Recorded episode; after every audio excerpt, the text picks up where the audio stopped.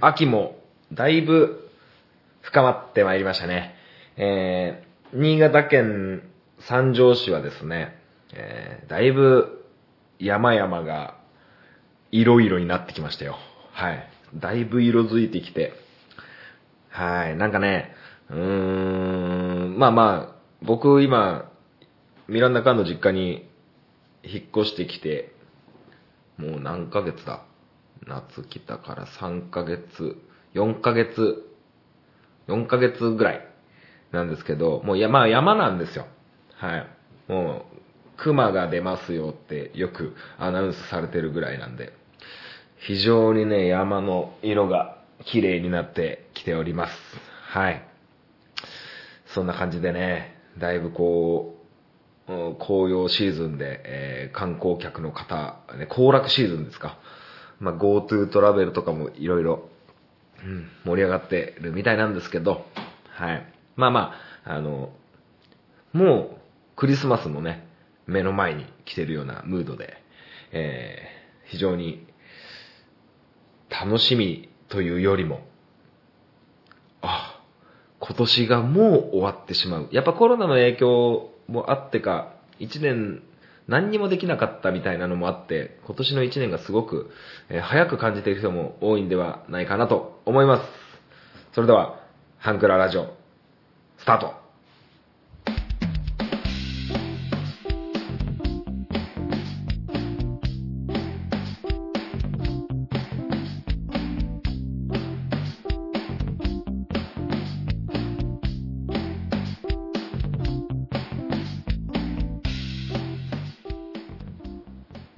ートポッドキャスティングハンクララジオ MC を務めます私本町でございます。この番組はハンクラッチのように力を入れすぎず入れなすぎずをモットーにお送りする番組でございます。よろしくお願いいたします。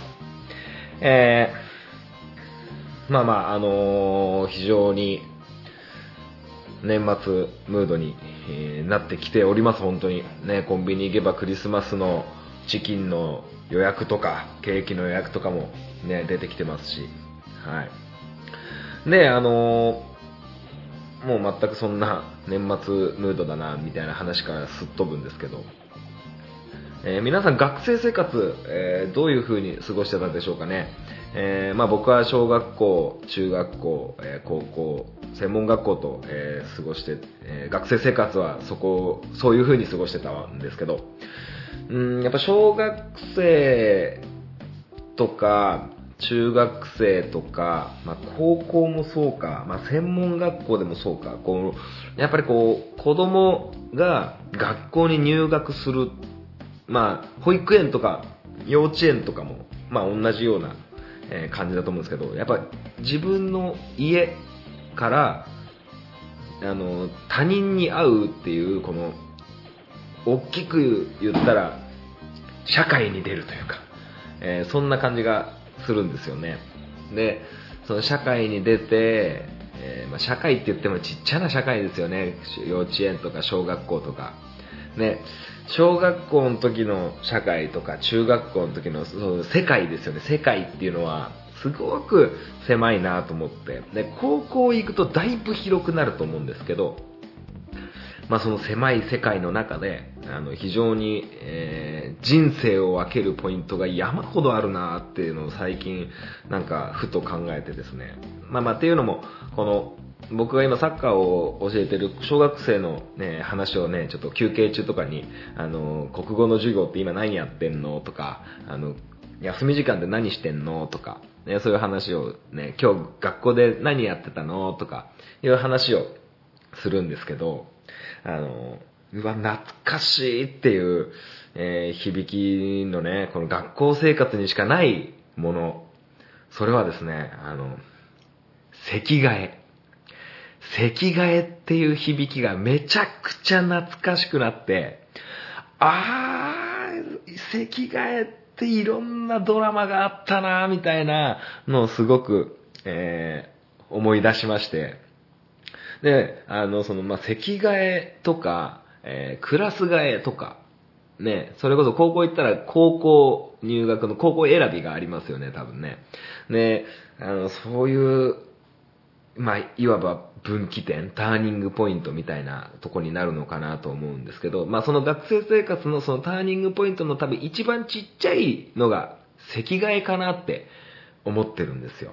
はい。で、席替えってすごくこう、大事だな大人になってからも大事だなってまず思うのが、あの、席替えで隣になった女の子とか、えー、まあ、クラスで、えー、名簿、名簿順で席座ったりとかするときもあるんですけど、まあ、前後のお友達とかって結構仲良くなりやすいと思うんですよね。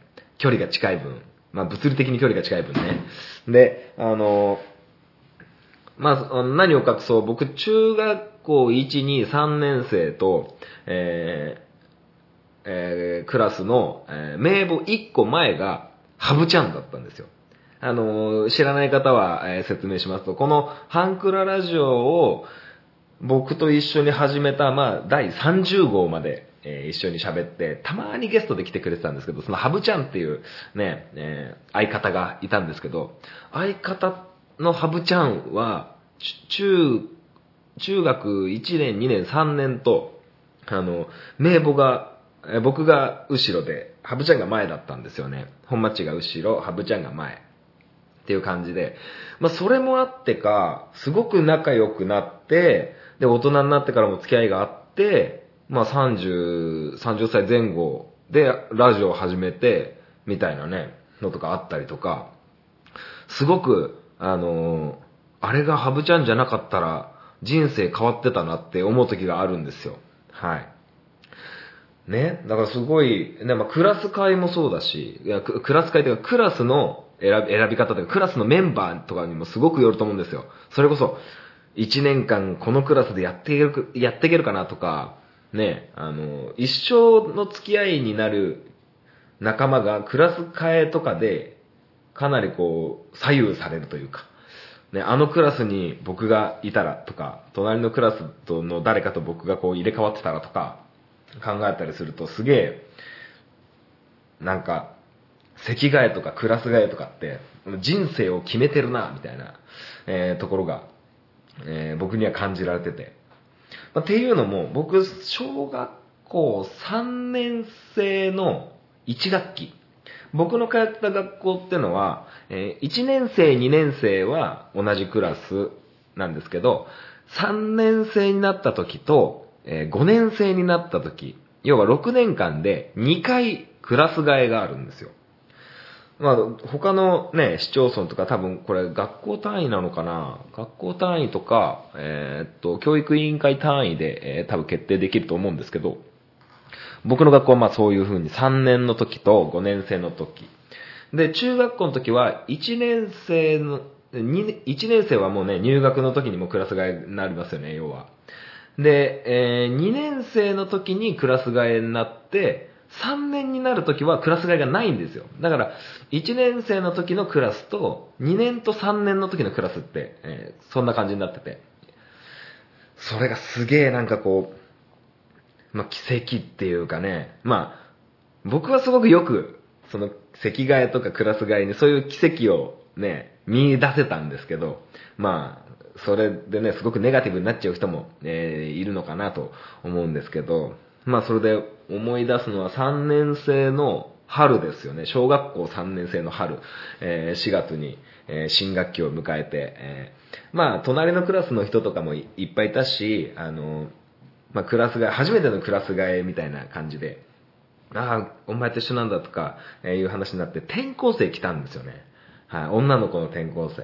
はい、が聞いて、あの、うんと、1回目のクラス替えじゃないや。その3年生の1学期に転校生が僕のクラス、まあ、3年4組なんですけど、3年4組に、えー、女の子が転校してきて、で、転校してきて1回目の席替えで僕その子の隣になったんですよね。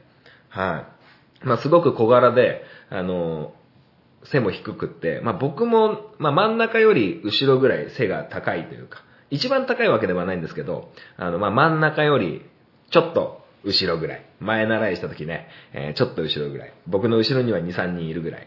えー、そんな感じだったんですけど、まあ、それが僕の初恋でございましたよ。はい。なんかすごくね、あの、男勝りというか、すごくこう活発な子で、あの、非常にね、こう、甘酸っぱい思い出があったりとか。まあ、それがね、もしその転校生が、あの、僕のクラスに来てなかったら、えー、席替えの時に僕の隣に来てなかったらって考えると、すごくこう、奇跡がいっぱいあるなとか思うんですよね。はい。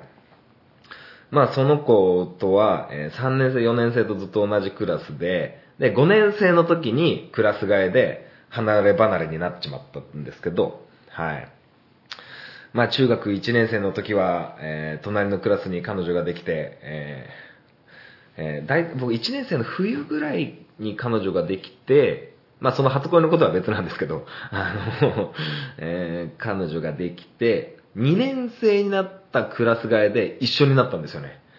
一緒になったんですけど、もうなんか全然、なんか、なんかすごく恥ずかしくて、うん、すぐ別れちゃったんですけど、まあまあそういうのとか、はい。非常にこの席替えの時の思い出って、すげえなと思って、で、席替えの決め方も、あの担任の先生によって違ったりするんですよね。はい。なんか、僕のその3年、小学校3年生の時は、まず、男子、男子、男子で、男子同士2人組になる、女子同士で2人組になる。で、その、2人組で、あの、なんつうんですか、フィーリングカップルじゃないですけど、あの、4人、トータル4人組を作るんですよ。男子2人、女子2人の。で、そこの4人で、あの、場所を決めれるっていうスタイルをやってたんですよね。で、たまたま僕の、あの、僕とコンビになった、男の子が、まあ今一人でね、こう、一人で会社立ち上げててか、個人事業主として、えー、カメラマンやってる友達なんですけど、友達と、えー、二人で、えー、二人でコンビ組んで、えー、探してたところ、その転校生と友達になった女の子、ね、あの、今保育園の先生なんですけど、その保育園の先生、まあちょっとややこしいな、その友達と僕のそのコンビになった相方と仲良しで、なんかこう、4人組になったんですよね。もう奇跡としか言いようがないですよね。はい、僕の甘酸っぱい初恋なんですけど。はい。まあまあなんかすごくこう、あとはね、ポピュラーなのはくじ引きですよね。あの、くじ、くじを他人の先生が作ってきて、ね、こう、非常にこう、無作為に、えー、くじを引いて、やっていく。まあ大体これが多かったかなと思うんですよね。まあなんか、大体なんか目、目悪い人とかはなんか前にさせてもらっていいですか？とかいろいろね、あったんですけど、まあそれですごく、まあ中学の時はね、なかなかの、えー、不良っぷりをかましてましたから、僕のクラスは。僕のクラスというか僕の学校は。あの、席替えをするんですけど、やっぱ女子、女の子のね、番長的な、えー、女の子はこう、裏で、ね、糸引いて、私のくじとそれ交換しなさいよ、みたいなのとか、えー、女子の中ではあったっぽいですけどね。はい。まあまあそんな感じでね、こう、席替えの思い出をちょっと子供たちと話しててすごく思い出して、はい、懐かしいなーなんて、えー、思ったりするんですけど、はい。まあでもその、クラス替えとか、えクラス、クラス、まあ、学校の先生からしたらそのクラスを決めるときにこうメンバーを、えー、メンバーっていうかね、生徒を、えー、まあ30人なら30人、40人なら40人っていう、えー、まとまりにするんですけど、あれってどうやって決めてんのかな、学校の先生と思って。で、僕の小学校の時は4クラスあったんですよ、小学校4クラス。で、結構人数も多くって、え、中学校に上がる時は、他の小学校と一緒にならないんですよね。もう小学校単位で中学校があって。で、まあ他のね、中学校は何々小学校と何々小学校が一緒になってみたいなのはあったんですけど、僕の行ってた小学校はそういうのがなくって、まあ、中学校の入学式でも、もう、6年間同じ、同じ学年でやってた連中ですからね、まあまあ、知った顔もいっぱいいますよ。それはもちろん。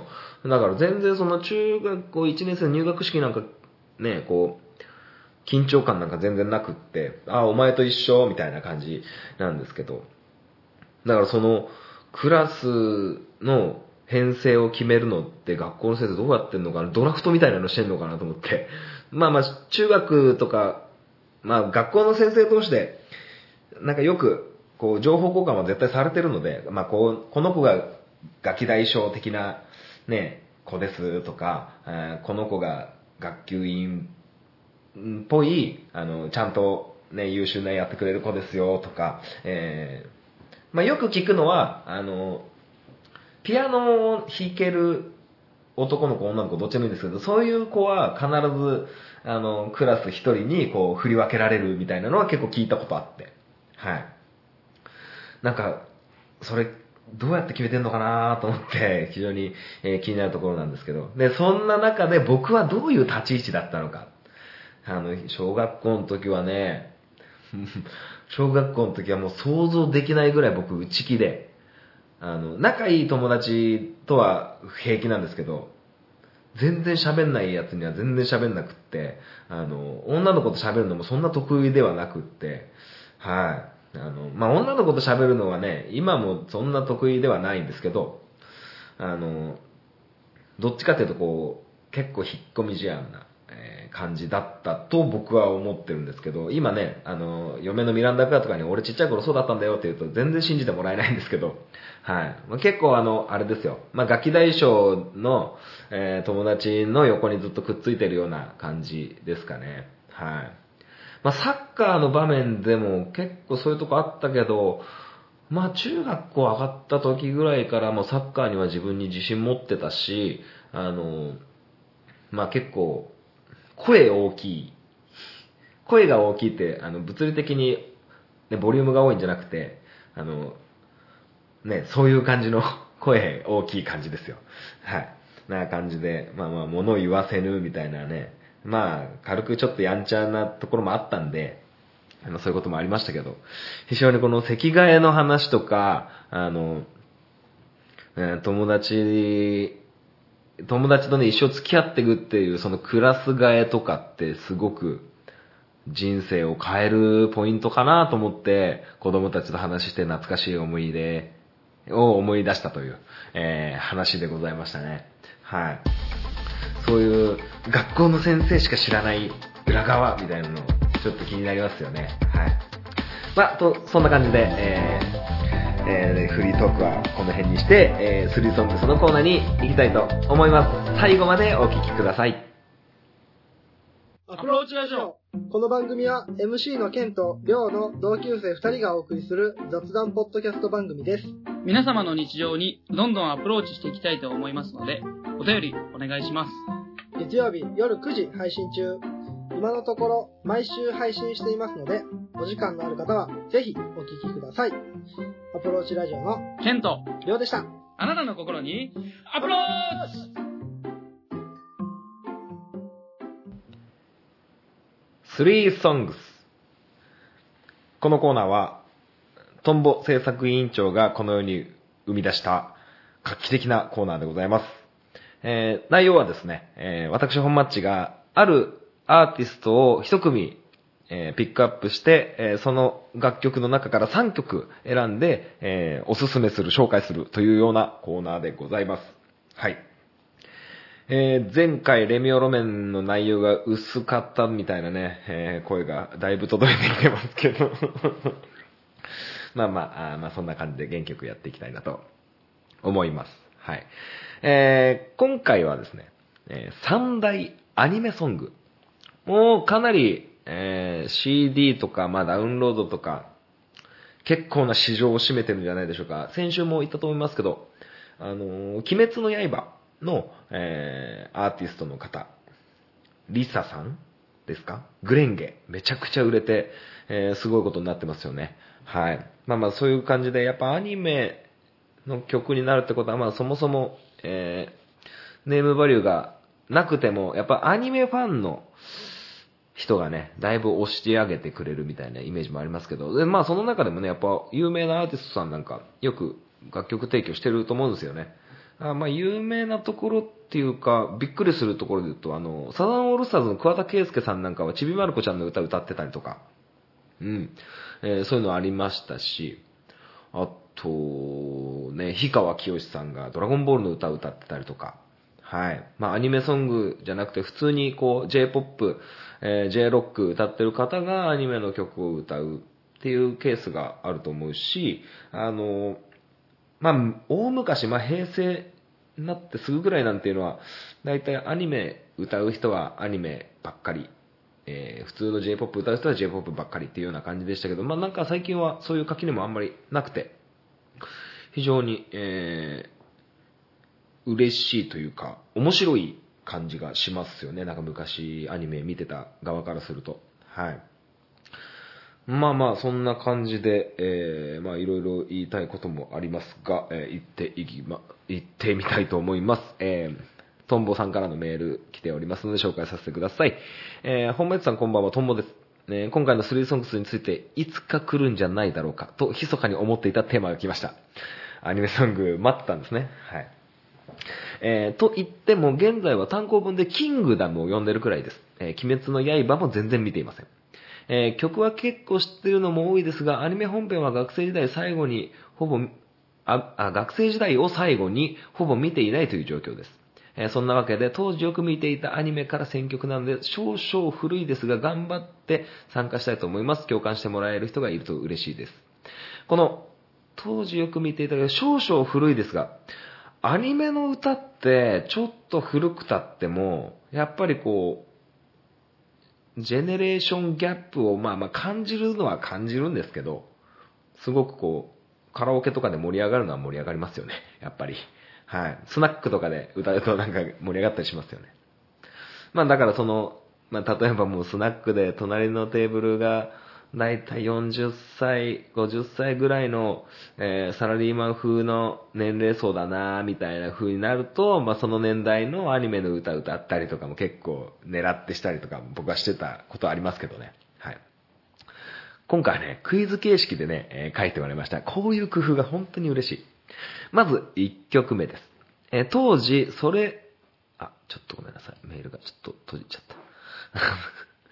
今ね、こう、僕、パソコン、今までって、えっ、と、僕、iPhone6 と、え普通の、なんだ、普通にいつも使ってるスマホって、僕 iPhone8 Plus っていうちょっとデカめのやつなんですよ。で、えー収録は iPhone6 でやってて、で、今ちょっと、いろいろ機材を揃えつつあって、今その iPhone8 Plus で、えー収録してるんで、メールを見るのがパソコンなんですけど、ちょっとパソコンがちょっと重たくってすいませんでした。えーちょっと気を取り直していきたいと思います。えーまず1曲目です。当時、それまでのアニメは、そのアニメの世界観や歌詞で歌うコテコテのアニソンらしいアニソンがほとんどでした。しかし、このアニメが始まった頃は、アニメの世界観にあまり関係ない J-POP や J-ROCK、いわゆるタイアップ曲がオープニングエンディングで多く使われている頃でした。そうそう、僕が言いたのはこれですよ。タイアップ。えー、今はもう気にならなくなりましたが、当時はこれがアニメの主題歌と、めちゃくちゃ違和感を感じることも多かったので覚えています。しかしこのアニメのオープニングはその違和感の壁を勢いと勢いと勢いで取っ払ったと思います。曲とアニメーションの謎のシンクロが見事でオープニングを作った人すごいなと思います。わかったでしょうかね、このヒントで。あのーこの最後の、このアニメのオープニングはその違和感、あ、違う、間違えた。あの、曲とアニメーションの謎のシンクロが見事で、多分これ曲に合わせてちゃんとオープニングをちゃんと作ってるんですよね。最近、僕が見てるアニメとか、まあ、昔か、ちょっと前に見た、あの、オタクに恋は難しい、みたいな。あの、高畑充希さんと山崎健人さんが実写化映画、やりましたけど、その曲も、やっぱオープニングの中で、曲に合わせて、中の主人公が手を叩いたりとかしたり、そういう演出をしますよね。はい。これね、このヒントだけじゃ絶対わかんないですよ。うん。やっぱ、このハンクララジオ聞いてる人ってあの、ヒゲ部の方が多いじゃないですか。うん、わかめ高校ヒゲ部出身の方がほとんどだと思うんですけど、僕この漫画大好きなんですよ。はい。このね、漫画めちゃくちゃ好きで、僕カラオケでもこれよく歌うんですよ。はい。で、このね、まあ、これちゃんとね、コミックスとかで読んでないと、アニメもちょっと面白くない気がするんですよね。いや、まあでもアニメだけ見ても面白いか。まあ本当ね、ギャグ漫画なんですよ。まあまあ言ったったらしょうがないですね。えーこれね、セクシーコマンド外伝すごいよ、マサルさんっていう、あの、ジャンプ連載してたやつのオープニング曲で、ペニシリンっていうビジュアル系バンドがロマンスっていう歌、多分ペニシリン、でもこれペニシリンの悪口になるけど、ペニシリンさんの、えー曲ってロマンスしかみんな知らないと思うんですよね。すげえ面白いですよ、これ。あ、僕これ聞いたとき、あーって、このメール読んだときね、あーって思いましたね。はい、2曲目。えー本町さんに紹介したいカラオケで歌ってみてほしい1曲。えこの曲はある有名アニメの第3期のオープニング曲なのですが、1期や2期のオープニングやエンディング曲よりかなり影が薄いです。しかし、メロディーラインも綺麗で、程よい高音が続いて、えー歌っていてとても気持ちのいい曲です。問題は聴いてる人が知らなくって場を盛り上がるが、盛り上がるかが微妙なとこですかね。とても有名なアニメなのに。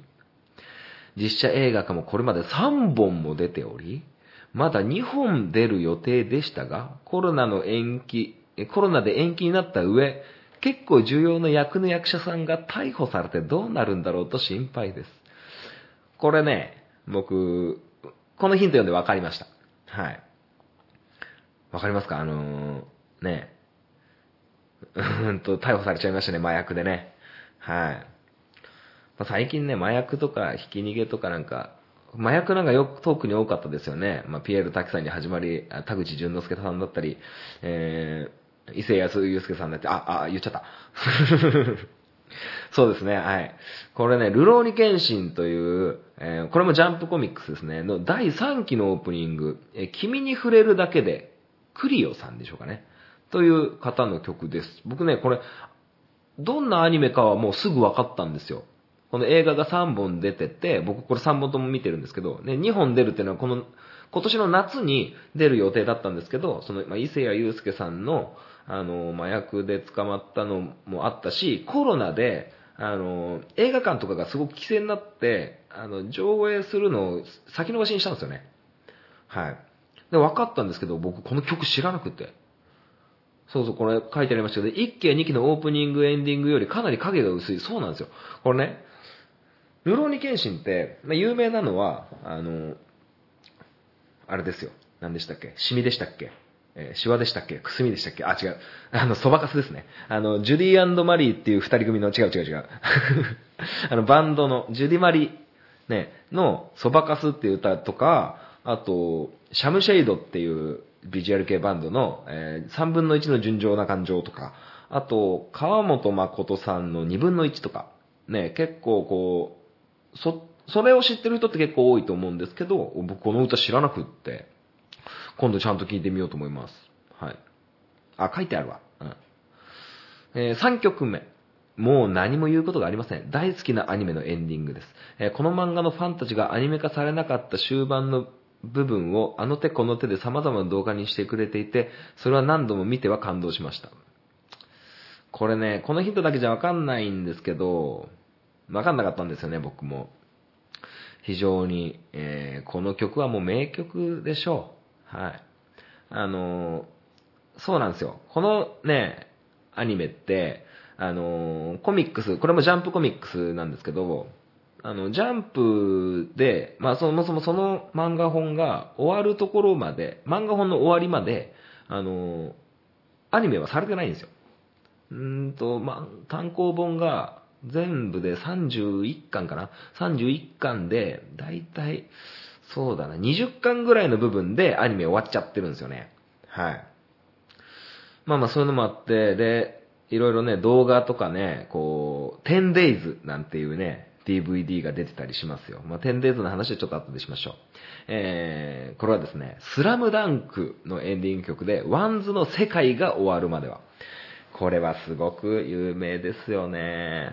すげえかっこいい歌ですよね。ただこれね、サビしか歌えねえんだ僕。まあ、ということでね、えー以上です。本当はアニソンらしいアニソンも入れたかったんですが、好きなアニメに絞ったらこのラインナップになりました。今回は周りの友達にも、えー僕の私の三大アニソンは、とお題を書い聞いてみたので、いつか機会があったら送ります。本町さんの選曲も楽しみです。ではまたお便りします。とんぼということで。ありがとうございます。まずね、この、まあ、トンボさんがスラムダンク、ルローニケンシン、えーすごいよ、マサルさん。もうこれね、完全にね、あの、30代、えー半ばから後半の人たちにもうピンポイントなはずなんですよ。マジで。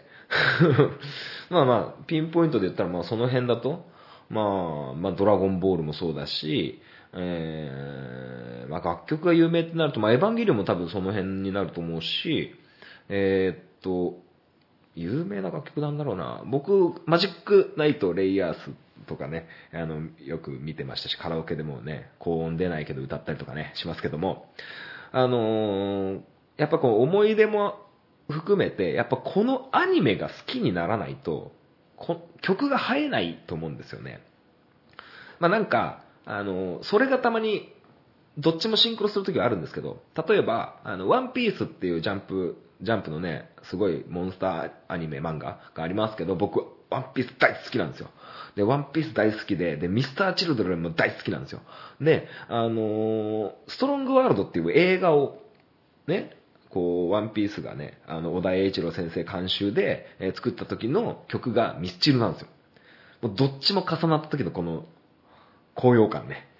まあまあ、まあ、それはさておいて、そのアニメが好きになんななってないと曲をあんま好きになれないっていうところもあったりとかしてて、えーまあ僕が選んだまず、え3曲なんですけど、まあまあ、王道、これも僕、あ、これ俺問題っぽくできないな。あの、フィールド・オブ・ビューの、僕の1曲目、フィールド・オブ・ビューの、だんだん心惹かれてくる。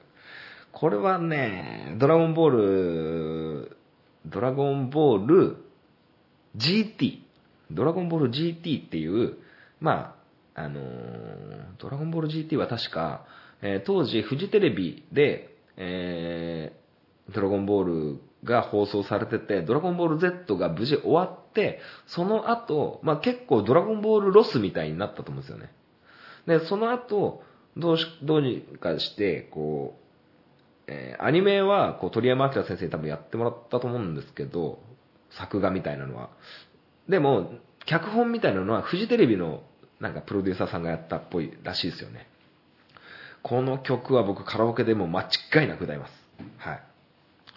で、2曲目。これね、2, 個2曲目からもう完全にもう、あれです。あの、僕の、あの、これも王道とかでも何でもなくなってきます。はい。あの、この曲ね、まあ、アニメももちろん面白くて見てたし、あの、うーんとね、見てたんですけど、その題材が面白くて、まあ、あの、筋トレするアニメなんですよ。筋トレ。筋肉トレーニング。腕立て伏せとか、腹筋とか、ね、するアニメなんですけど、まあ、それがすごく重い、面白く描かれていて、あの、ダンベル何キロ持てるっていうアニメがあって、まあ内容、まあこの漫画の内容なんかいいのか。まあ女子高生があの痩せたくなってジムに通うっていう話なんですけど、その中でお願いマッスルっていうあのオープニング曲があるんですよ。はい。この曲がね、めちゃくちゃテンション上がるんですよ。あの、テンション上がるし、あの、もし自分が筋トレしてる時に聞いてたら、勇気も湧いてくるし、弱気になった、弱気に、もう、もう一回できない、あと一回できないっていうところをちゃんと押し上げてくれるような、結構いい曲、いい曲っていうかね、面白い、面白い曲でもあるんですよ。はい。ぜひ聴いてほしいですね。お願いマッスルですね。はい。で、3曲目。これもね、僕、あのーなんて言うんですか、あの、アニメを見て、アニメめちゃくちゃ面白くって、やっぱアニメ見てるとね、オープニングの、オープニング曲とかエンディング曲って、こう、あるじゃないですか。あるんですけど、こう、やっぱアニメが好きっていうか、アニメを見たいってなると、オープニング曲とかって結構飛ばしがちなんですよね。まあ僕は Amazon、Amazon プライムで見るんですけど、アマプラで見るんですけど、このね、あのー曲は、あのーちゃんと最初から最後まで聞いてましたね。はい。これね、ボールルームへようこそっていうアニメの、あの、ユニゾンスクエアガーデンの、これなんて言うんだろう、10%ロール、10%ロマンスなのかな ?10% ロール、10%ロマンスっていう曲なんですけど、もうすごくこう、いいですよ。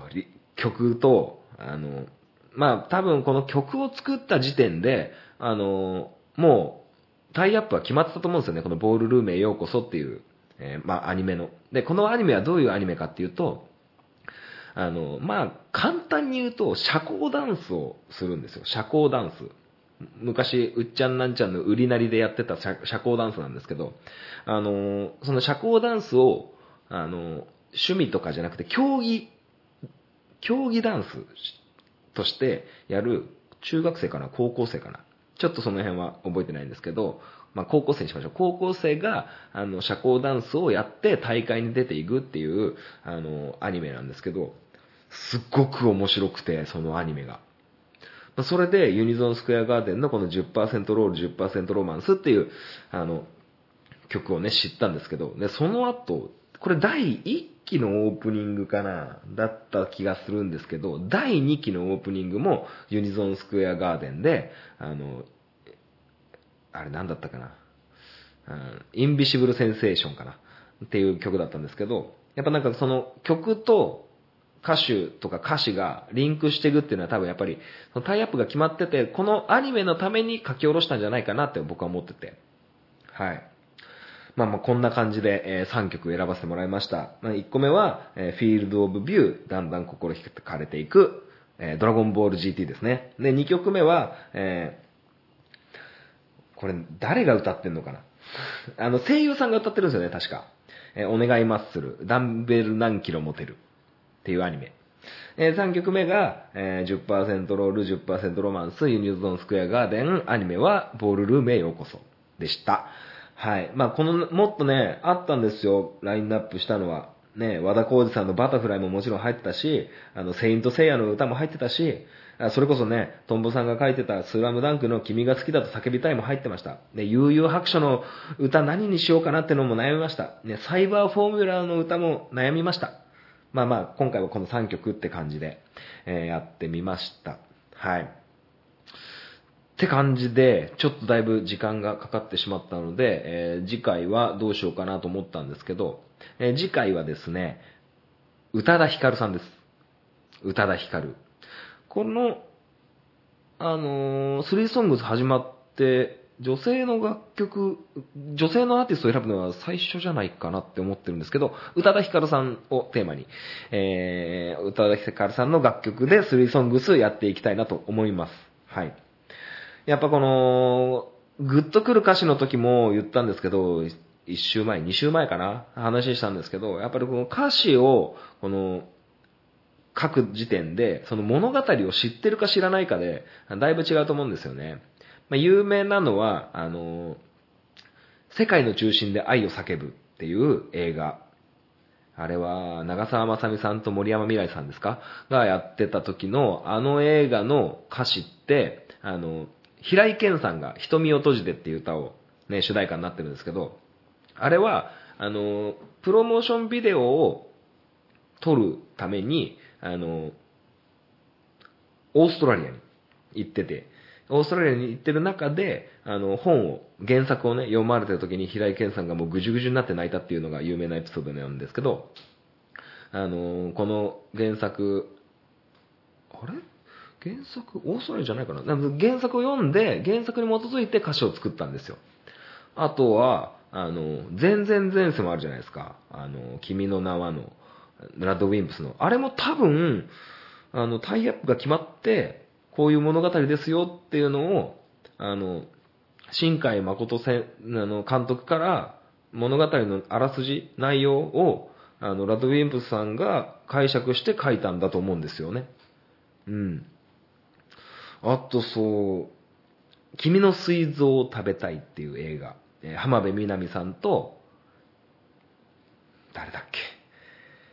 北村、北村匠さんだっけ？何村匠さんですか？北村匠さんだったと思うんですけど、あの、主題歌が Mr.Children のひまわりっていう歌なんですけど、そのひまわりっていう歌の歌詞も、その、君の水蔵を食べたいっていうあの映画の中の浜辺美波さんを描写する歌詞が随所にあるんですけど、もうぴったりなんですよね。だからそういう物語をこう歌詞に変えていくっていう作業だと、すごくこう物語とリンクしやすいですよね、どうしても。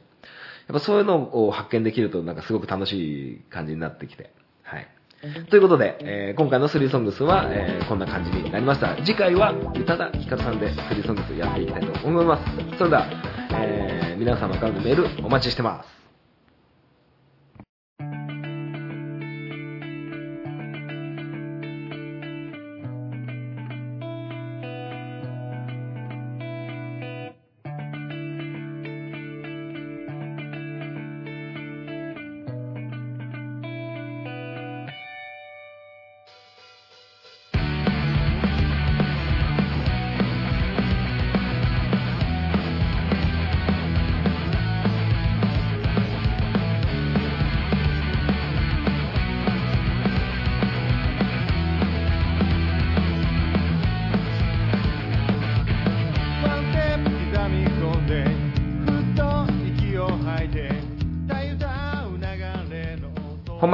本マッチ FC!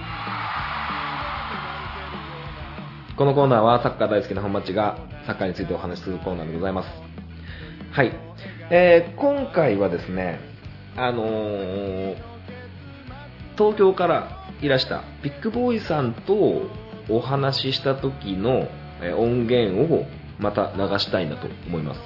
あの時多分3本、4本、4本ぐらい、えー15分ぐらいの音源を取ったので、その、それを一つ、流そうかなと思うんですけど、はい。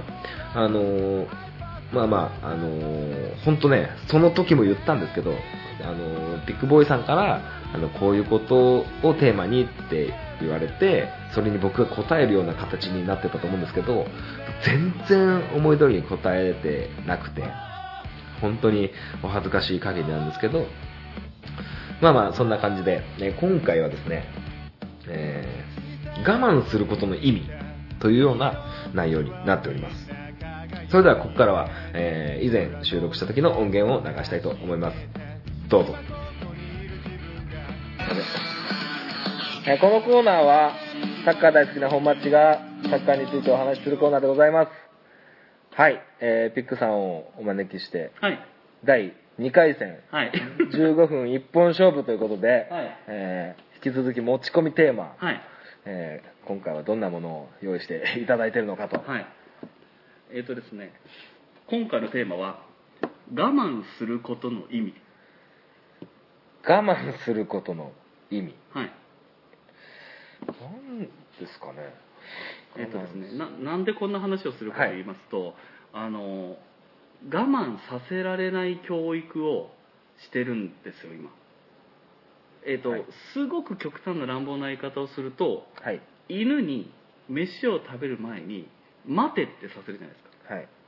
あれは食事の時間の始まりをしっかり教えることによってメリハリをちゃんとつけさせるそうしないといつまでも食べていい時間になっちゃうので,、はいでそういうことを教育の概念からやはり規律を守るうんっ。ていうことがあの保育所保育指針っていう中にも入っててだからやらなきゃいけないことの一つなんですよでも家でそれをやらないとやれない子が結構出てくるんですよねいますよね。でそれを理解してもらうところから始まったりするんであ、お家の方に。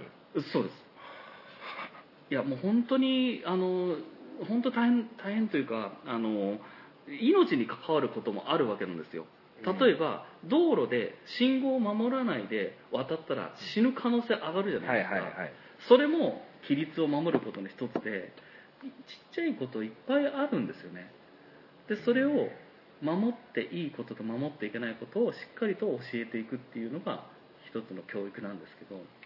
でじゃあ我慢って何なのかっていうと食事が全員に配られるまで待つ。はい。整列してみんなが同じ足並み揃えて始めますっていうところまで揃えるように我慢して自分が動きたいけど待っとくとか。そのあたりをどういうふうに伝えていったら最短でやるのかなやれるのかなっていうのを本町のこの普段のサッカー教室かなんかで教えてる中でヒントが見つけられたらいいなと思ってるんですようんすっげえ難しいな。あのそうですね。我慢か。なんかあのなんつうんですかね。良くも悪くもなんかこのあの個性的にとかはい。自我をこう育てるとかっていう感じはもちろん大賛成です、はい。それは可能性を広げるという意味はそうなんですけどそれって当たり前のことができてた上にはい、はい乗っかってるもんだと思ってるんですよね、ベースの上ですもんね。そうです。そうですだとしたらあのすごいグラグラしてるはずなんですよ。うん。うん。その上に乗っかった自我って。あの守れない自分とか、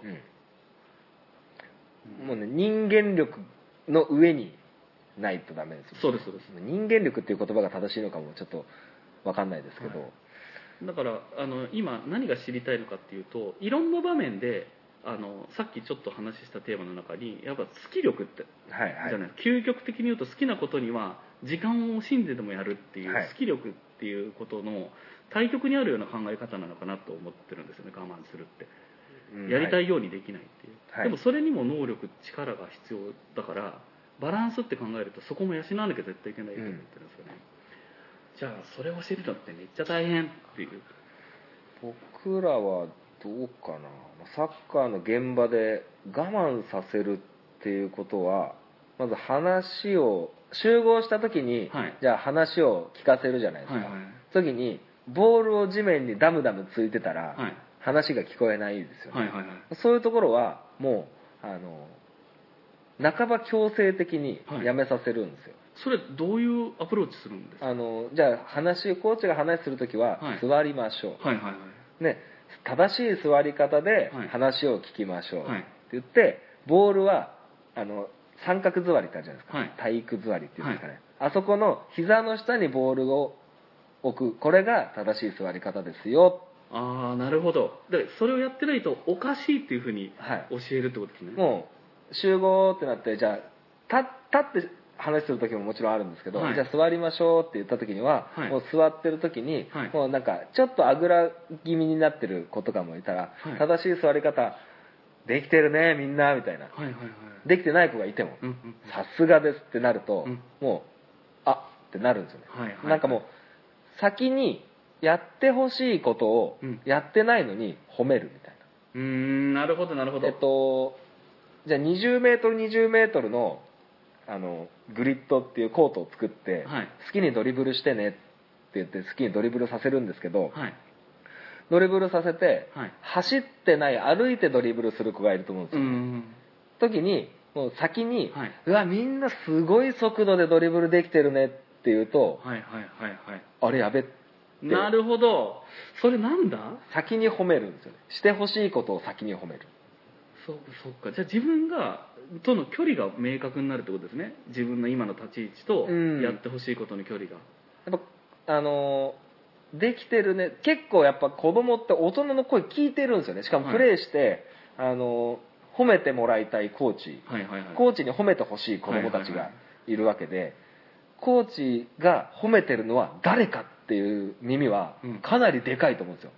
それいあ明らかにそれを言った後の行動が変わってるってことですか、全然違いますね。そうですか。あの例えば右足でドリブル左足でドリブル、ん。右利きの選手はやっぱり左足が苦手なんですよ、はい、そうですよね。はい。で好きにドリブルってフリーでドリブルしなスタートってやっててもはい。右でドリブルしてる子の方がやっぱ多いですよ、はい。でも反対の足でできるなんてすごいねって誰もいないんですよ。はい。そのゲーム そのコートの中には左足でドリブルしてるやつ反対の足でやってるやつはいないんですけど、はい。もうなんか勝手に左足使い出しますよね。はいはいはい。ななんでだそれは？それをやることがこの練習の目的だって見えるからってことですか？うんと褒めてる正解が自分じゃないことが分かるうわーなるほど。そうかはいはい、い、俺は右でずっとやってるけど左足で触ってるやつが褒められてる。はい。そうこっちの方がなんか優秀っぽいみたいな のに聞こえると思うんですよね。でこれあのちょっとなんか我慢する力みたいなのはちょっと離れちゃうかもなんですけど、はい。これなんでこれを思いついたかっていうと、はい。あの高速道路乗って、はい。あのサービスエリアとかでトイレ行くじゃないですか、はい。あそこのはい。トイレの目の前に正しく、あの清潔に利用していただいてありがとうございますっはいはいはいありますあります。て書いてあるじゃないですか大体、はい。俺完璧に綺麗なトイレなんか見たことないんですよ。でそれとはい。あの町の公衆トイレではい。汚すなとかそういういあの次のためにみたいな次の人のために綺麗に使いましょうって、手書きで書いてあるのとかって、はいはい。活字と手書きでだいぶ効果が違うっていうのうん。をなんかテレビで言ってたの、うん確かに。だから綺麗に使いましょうってあ清潔に使っていただいてありがとうございますって先にお礼言われてるから、うんうんうんそっちに寄せないといけないみたいな心理になるのかなと思ってそそれをちょっと利用して先に褒めちゃうみたいな先にお礼言っちゃうみたいなことを始めたらすごく良くて。そそれ怒られて渋々やるよりよっぽどいいですよね、うん。勝手にやるんですもんってことは我慢をしなきゃいけないのことを我慢をしてると思わせずに何かこれをやったら褒められるような内容だっうんていうふうに持っていくってことですね。ね、集合ってした時に、はい。まあ僕が集合した時点からはい10メートル先の子もいれば、はい。すぐ目の前にいる子もいるんですよね、はいはいはい。集合ってなった時にその目の前の子は1番に到着しますよね、はい。1番って言ったら、はい。10番10メートル先のやつははい。めちゃくちゃ走ってくるんですよ、は いなるほど。2番ゲットしたくて。はいはいはい。でも急げも言ってないし、はい。早くおいでも言ってないし、はい。1番2番3番とか言って言っていくと、はい。どんどん集まってきたりとか、はいはいはい。なんか先に正しい行動をしてる人を褒めたりとかした方がなんか待てよりも待てとかだ NG この行動はダメだよっていうよりも効果早いかなって思いますね。なるほどな。じゃあちょっと視点を変えると今の教え方をどうすりゃいいんだ？やでもややんないんですよね。できてる子がいると思うんですよね。できてる子いますできてる子をはい。やっぱ評価してやるべきだと思うんですよね。できてるね！っつって。何々君偉いね。っていうことをそれがスタンダードだみたいなことになれば、よくちゃんと座って待ってられました。みんな拍手ぐらいなのでもいいかもしれないですけど。それがそれをちゃんと理解してもらうような体制要は聞く耳とかをうん。こっちが用意しないとダメですけど、確かにそれは効果あるかもしれないですね。で集合もそうだしさっきの座り方も正しい座り方できてるねって言ったらできてないやつがすぐ直すんですよ。はい。勝手に。俺はもう分かってるんですよ。もうあいつ。とかそっか。もうじゃあ私のスタートの考え方がちょっとあれですね。もう少し工夫が必要でしたね。なんかあ具体的に言うとそのあれなんですよね。我慢するっていうよりはみんなと同じことができてないっていうことなんですよね、だからそこをすごい相談されててでも明確にこうした方がいいした方がいいじゃなくて、うん、ってなってたんで、それは。なんかそうですね。あの団体行動だからこその悩みみたいなところもあると思うんですけど、まあなんかまあ、僕だったらサッカーの選手にはい。こう正解のプレーをはい。あの与えるし仕事なんですよ、まあ、サッカーはそもそも正解が少ないんですけど明確じゃないんで、結構ぼやけてるんですけど、はいこのプレーはダメっていうんじゃなくて、はい。このプレーがいいっていうことを示すことで、うん。そのプレー目指すと思うんですよ。ねはい。このプレーダメをあこのプレーダメなんだなって言われても、はい。サッカーって結構自由度高いから、はい。あれもするんですよ。でもうんこれもダメって言われちゃうと、うん。もう八方塞がりになって萎縮しちゃいますよね。何もできなくなっちゃうこともあって、うんうんこれがいいっていう、うん。それをもうできた瞬間に「それだよね!」っつって「それそれ!」みたいななるほど。もう一本いきます。なるほど。あと5分あります。ね 一旦じゃあここで切りましょうか。はい。じゃあちょっとあどうも。切る前に締めましょじゃあツイキャスも終わって。うあ今もう一回公開しますんで。じゃあえっ、と一旦本町 FC はこれ試合終了なのかな？これどう思います？あでも私の中で明確に今答えができたのはあのやらせられないんですよね。どうしましょうっていう相談に対して正面から答えてたんですけど、はい。よくよく考えてみると他の子ができていてその子ができてなかったら、うん。その子を目指せっていう言い方に変えたら全然違うと思うんですよね。うん。だから保護者にも「何々君はできてたね」あでもこれ難しいなそしたら劣等感になっちゃいますよね。まあ、それであのえっと例えばじゃあ10分待てない子がはい。8分ん？10分待てない子がはい。9分。はい。もうあと10分なのにはい。9分で食べ始めちゃった。はい。これ1分進歩してると思うんですよね。1分。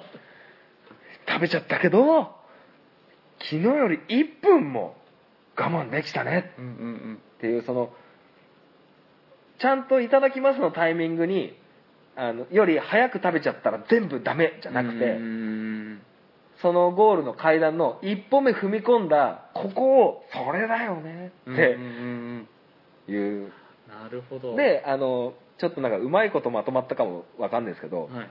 その作業を我慢するのはこっちなんですよ。うーんなるほど。そうかでその指導しっぱなしではい。あのなんとかなんとか君なんとかしときなさいよ。これやってね、はい。あれやってね。ここがダメだよ。これが指導の最後じゃなくて、はい。これができてそうだよね。っていうここまでがワンセットだと思うんですよ、うんうんうんだからその進歩をちゃんと拾い上げて拾い上げるまでをちゃんとすることがはい。大事なんですけどはい。もういや1分しかじゃんってなっちゃうんですけど、はい。それをじゃあ、まあ、今度2分に3分にっていうこの粘り強さうんうんを、あの指導における我慢だと思ってて、はい。ビタミン G って俺言ってるうんあ我慢ですね。ビタミンあ前も出てきましたね。そこがかなりそっか。じゃあ先生の我慢力が問われてるんですね。あー まあまあそう言ったらそうかもしれないやでもそうですよね。だってそういう悩みが出ること自体,、うん。自体に我慢ができてないってことですもんね先生には辛い時代だな本当に、ね、保護者の方を変えるのが最もきついと思いますけど、そうですね。それが本当にそれが一番きつい。あのこの間そうもう愚痴みたいになっちゃいますけど あの保育無償化ってあなったんですよ。はい。3歳児以上のお子さんの保育料が基本無料になったんです。はい。なんですけどあの給食費は実費で払えっていう感じに、まあ、ちょっと仕組みが変わってるんですよはいはいはいはい。でその結果要は、えっと市に3万9000円保育料払ってたとするじゃないですか。でその中に給食費も込みだったんですよ。はい。でも今回無償化になるのはその中の保育料だけなんです。だから4500円とかの副食費とかはい。主食費は要は食べ物に対するお金だから、はい。無償化の対象じゃないんですよ。はいだから無償化になったけどそこの食事代は保育園に直接払ってねみたいなことになってまあその説明をしてお金をしっかりいただくのにうん時間のかかるお保護者さんもいたりとかなんとかなんよく学校給食でもなんでこっちははい。ねこなんでなんだみたいななんで給食費なんか払わなきゃいけないんだみたいなことよく聞きますよね、そうなんですよ、まあ、そんなまあ、の大変親親を親を変えるのは。だまあ親はもう変えられねえもんだと思って、はい。あの子供をあの変えてやることが、はい。あの親も変わるかなって期待してるんですけどなかなか大変ですよね。でも本当にクレームをくださる人は少なくてどっちかっつうと教育熱心な人の方があの知識もある程度あったりするので、余計にこう一挙手一投足が気になるというか、まあ、繊細なんですよねだから本当に慎重に対応しないと大きな火になったりするので あのね。そこが今あの保育士の結構スキルがも別の意味で求められてるところですよね、ねあのまあ、ピックさんを目の前にしてそんなあんま言えないですけど、まあ、保育士の方の,、ね、あのお給料があんまり多くないって聞くことが多くて、はい、おっしゃる通りですね。あの僕サッカーやっててはい6年生教えるのと、はい。園児教えるの、はい。もう園児教える方がきついですもんやっぱ。そりゃそうですよね。もうもう無理です。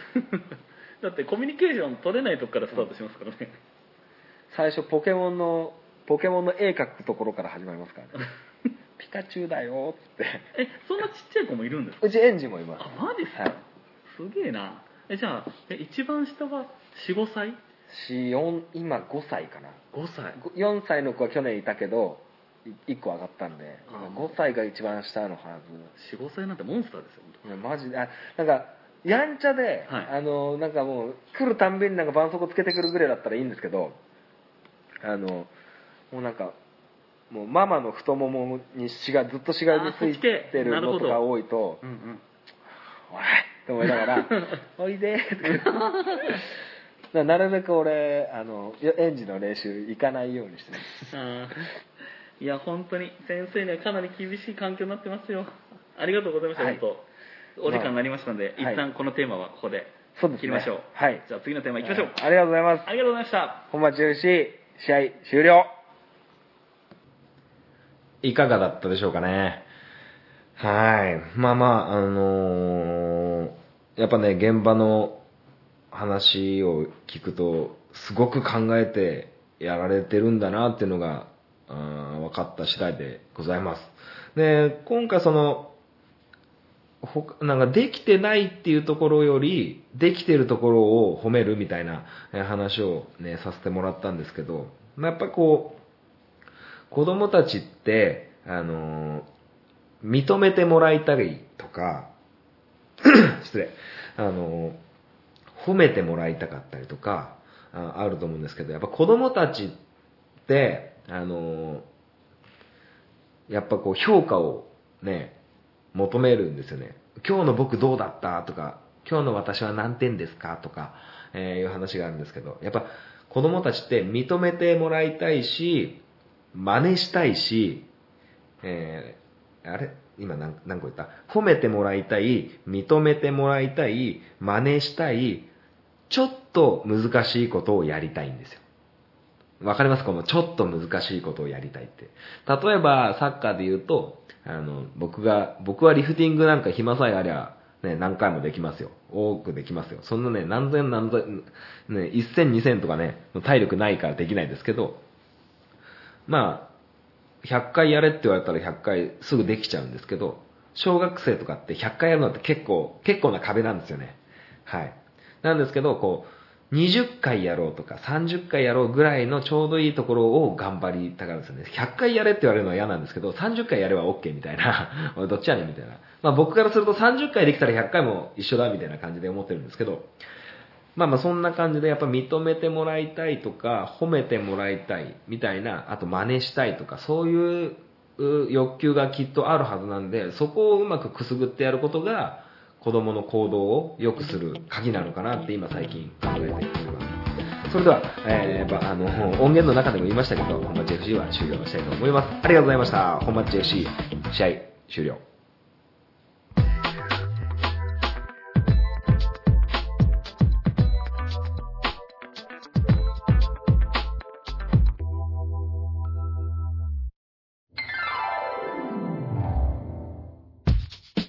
クララジオでは皆様からのご意見、ご感想をお待ちしております。メールアドレスは、ハンクラ .h2u.gmail.com です。スペルは、hankura.h2u です。h2u の2は数字の2です。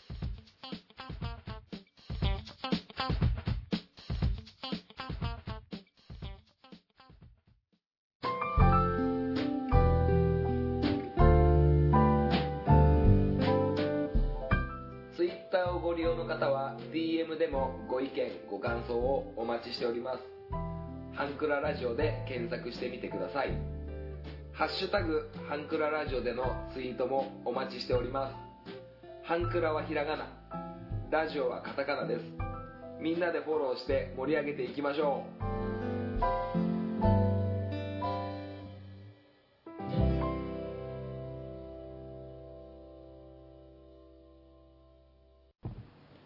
はい、エンディングでございます。最後までお聞きいただきありがとうございました。えーこの番組では皆様からのメールを紹介しております。じゃなくて、メールを募集しております。